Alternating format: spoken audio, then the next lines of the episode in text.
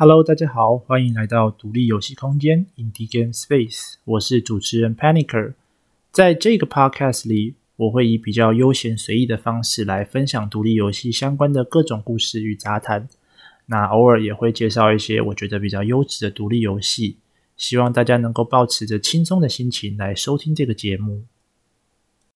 Hello，大家好，欢迎来到独立游戏空间 Indie Game Space。这边是我们正式的第一集哈。第一集我们就来探讨一个有趣的问题哦，就是为什么独立开发这么钟爱 Roguelite 的游戏？首先，我们先跟这个听众们科普一下哦，什么是呃 Roguelike，或者是我们现在有也有听过所谓的 Roguelite 游戏，轻型的 Roguelike 游戏。那 roguelike 游戏呢，其实就是所谓的呃 rogue 类型的哦，相似 roguelike 的游戏。那 r o g u 呢，它是一款在一九八零年代呃用《龙与地下城》为背景所做出来的一个纯文字的图形界面游戏。它的特色呢，其实就包含了很多，比如说永久性的角色死亡，然后呃随机生成的地图以及怪物，然后还有一些道具啊、宝物的位置这样子。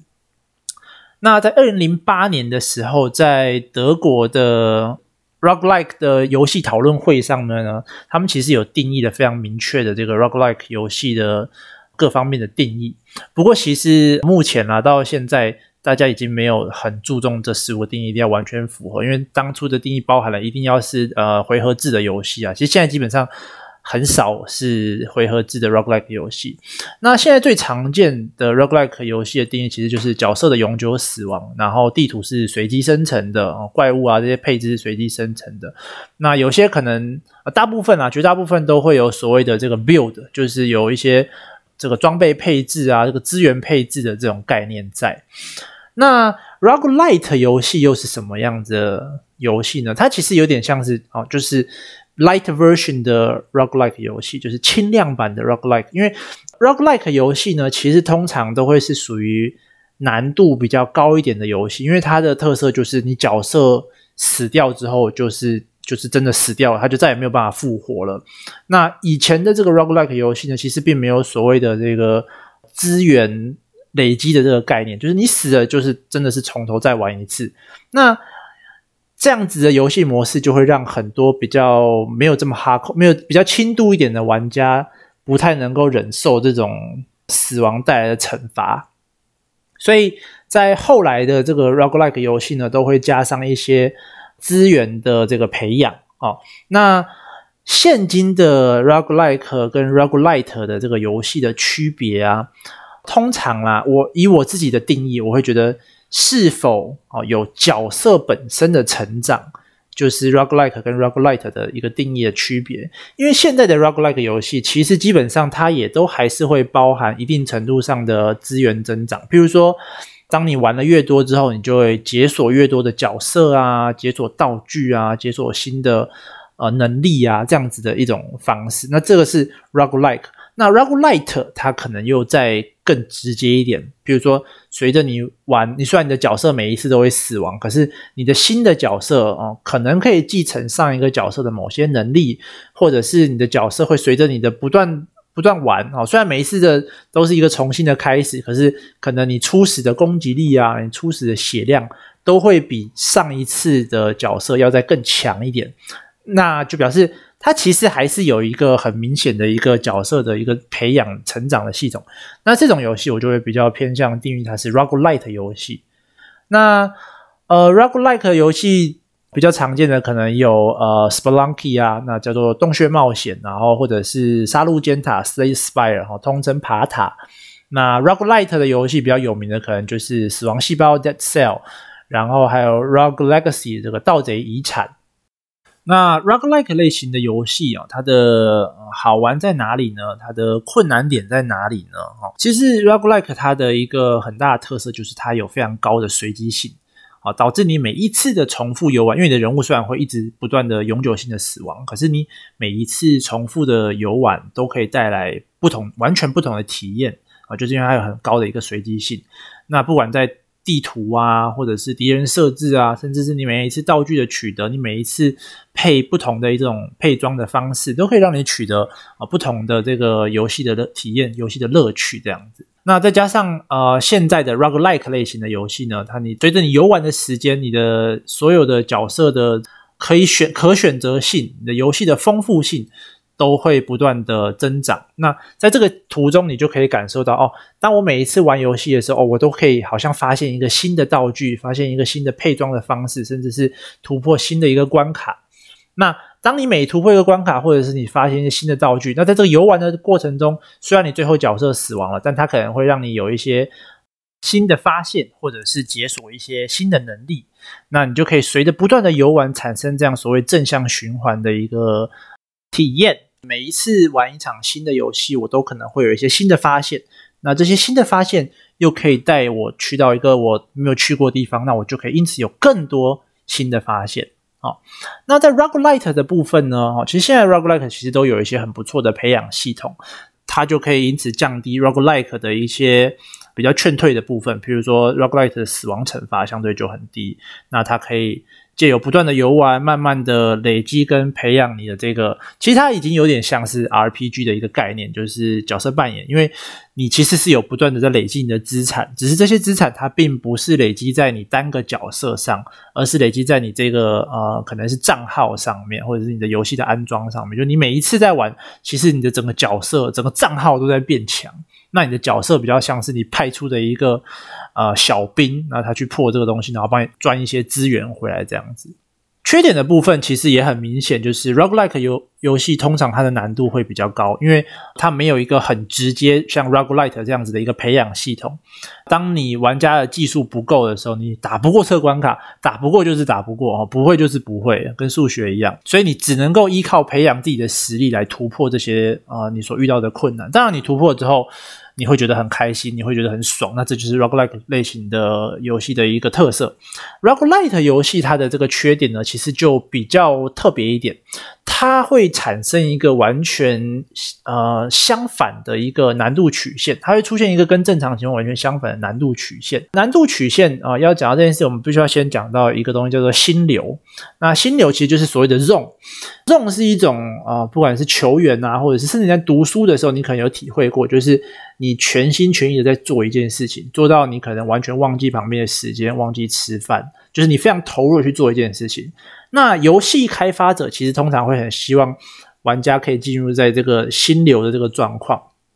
因为这表示你非常的在享受这个专注的在享受这个游戏之中，也因此游戏设计的时候啊，在在设计这个通关的这个难度曲线的时候，通常会预测玩家的实力的增长曲线，就是理论上玩家应该是越玩这个游戏，他的实力会越来越强，越来越强。那也因此我的这个难度要配合玩家的这个。呃，实力来去做一个上升的一个状况。游戏设计者借由将这个玩家的实力控制在难度曲线之间，就可以让玩家觉得，诶，我现在在玩，我不管什么时候在玩，前中后期在玩这个游戏，都觉得它是有一点挑战，可是又不会太难到我觉得很呃很难破关，就是打不过，就是打不过的这种状况。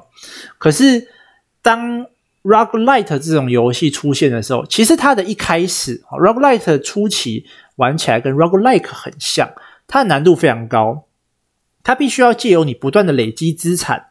来降低游戏的难度，进而让你通关，呃，进而让你比较容易的去通过这个 Roguelite 的关卡。可是，当你的角色资产不断的增长的时候，整个游戏它的难度会一直线的往下坠，它并不会有一个呃上升或者是下降区，它就是直直的往下坠。因为你不管如何，你的你角色在增长的同时，你玩家的实力也在增长。可是如果你的这个 roguelite 的游戏设计并没有随着你的这个滋长呃资源增长的这个情况而上升的话，你的游戏到最后会变得非常非常的简单。你可能。呃，无脑的就可以就可以碾过，那这时候就会让玩家觉得啊，这是一款比较没有这么有趣的游戏哦，所以这是 roguelite 在设计上一个比较困难的点。那 roguelike 跟 roguelite 游戏上面呢，其实自己私心觉得有几款是还不错的游戏，如果大家有兴趣的话，其实是可以试试看。不过我必须要说，roguelike 类型的游戏啊，其实它的特点并不是在 roguelike，roguelike 比较像是一个它的呃架构，因为 roguelike 游戏它的种类非常多哈，有卡牌啊，有动作啊，有呃，反正有各式各样不同的不同种的 roguelike 游戏。因为 roguelike 游戏呢，其实它一个很大的呃重点是。它本身的玩法必须要好玩，你才会想要不断重复去玩这件事情。如果它本身的游戏性就很差，你它再怎么样去设计呃这些 roguelike 的元素哈，不管是随机性还是怎么样，你也不会觉得它好玩。一定要它本身游戏就已经很好玩了，然后你再借由 roguelike 的游戏来延长哦你想要玩这个游戏的一个呃兴趣。那呃在 roguelike 的部分呢，呃有。两款游戏我觉得是非常不错的，也是非常有名的 roguelike 游戏。第一个是 Enter the Gungeon，挺进地牢。那它其实比较偏向一个俯视角的弹幕游戏。那这款游戏是非常的不错。然后第二款就是卡牌类的杀戮尖塔 Slay the Spire。那这款游戏其实在 roguelike 界应该算是呃卡牌 roguelike 界的先驱啦。那它的火红的程度其实已经到目前为止已经创造出一种全新的这个游戏类型，叫做爬塔类型的游戏。如果大家有有对于这种传统的，就是更哈扣一点的、更核心一点的这个 roguelike 类型的游戏，其实《暗黑破坏神》的专家系统就是一个非常哈扣的呃 roguelike 类型的游戏，因为你的专家系统里面。你的角色死掉了，就是死掉了，他再也不会出现在游戏里面。那他也不会有任何所谓的资源增长的这个状况，他就是单纯的你死掉了就全部重来，你的装备啊，你的什么全部都封在这个账号里面，然后就再也打不开了。那 Roguelite 的部分呢？呃，比较有名的大概是这个死亡细胞 Dead Cell 哦，啊得了也得得了蛮多奖项的。那许多人奉它为这个 Roguelite 神作啦，就是它是一个呃。二 D 平台的这个动作游戏，那它的 Roguelite 元素非常的丰富，那我觉得也是一个还不错的游戏。第二款呢，也是这几年啊、这应该就这一年。非常有名的游戏叫做 Hades，那这个 Hades 呢，它其实还在这个早期开发，在 Early Access，那现在还没有算是正式发表，不过已经可以买得到，可以玩得到了。那它是由这个开发商 Supergiant Games，哦这是一个非常非常有趣的一间开发公司哈。有有时间的话，我们下次再来讨论这一家开发商，它真的有很多故事可以讲。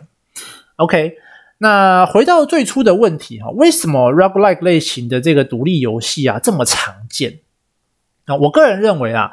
，roguelike 游戏它的很大程度上减少了这个独立开发最核心的一个问题哦，就是开发成本不足的一个问题。因为你单纯将这个你的游戏进行 roguelike 化，你就可以很大程度的延长你的游玩时数，然后你的素材可以不断的重复利用，因为你是在同一个呃体制下不断的去进行这个关卡的随机生成，所以。不论是关卡还是呃怪物啊、道具啊、角色，你都可以不断不断的重复利用。那甚至是在故事的方面，其实很多时候 roguelike 的玩家可能有时候在游戏的过程中，呃，发现了一点故事相关的这个彩蛋，他就会觉得非常的有成就感，非常的惊喜。那也有像 Hades 这样，它虽然是 roguelite 游戏，可是呃，它的很大的一个奖赏的部分，其实就在于。你每一次呃解锁了一些成果之后，你就可以回到你的这个基地里面去触发一些新的剧情。那这个对玩家来说，其实在 roguelike 游戏里面，它也是一个非常大的奖赏。那以上大概就是我觉得为什么独立开发这么钟爱 roguelike 类型游戏的一个原因。好，那今天的节目大概就到这边。好，这是我正式录制后的第一集。如果大家有任何的觉得哪边做的不好啊，或者是有什么样想听的这个 topic，有想听的这个题目啊，都可以 email 到我的这个 Gmail 里面。好，那非常感谢你们的收听，我们下次见，拜拜。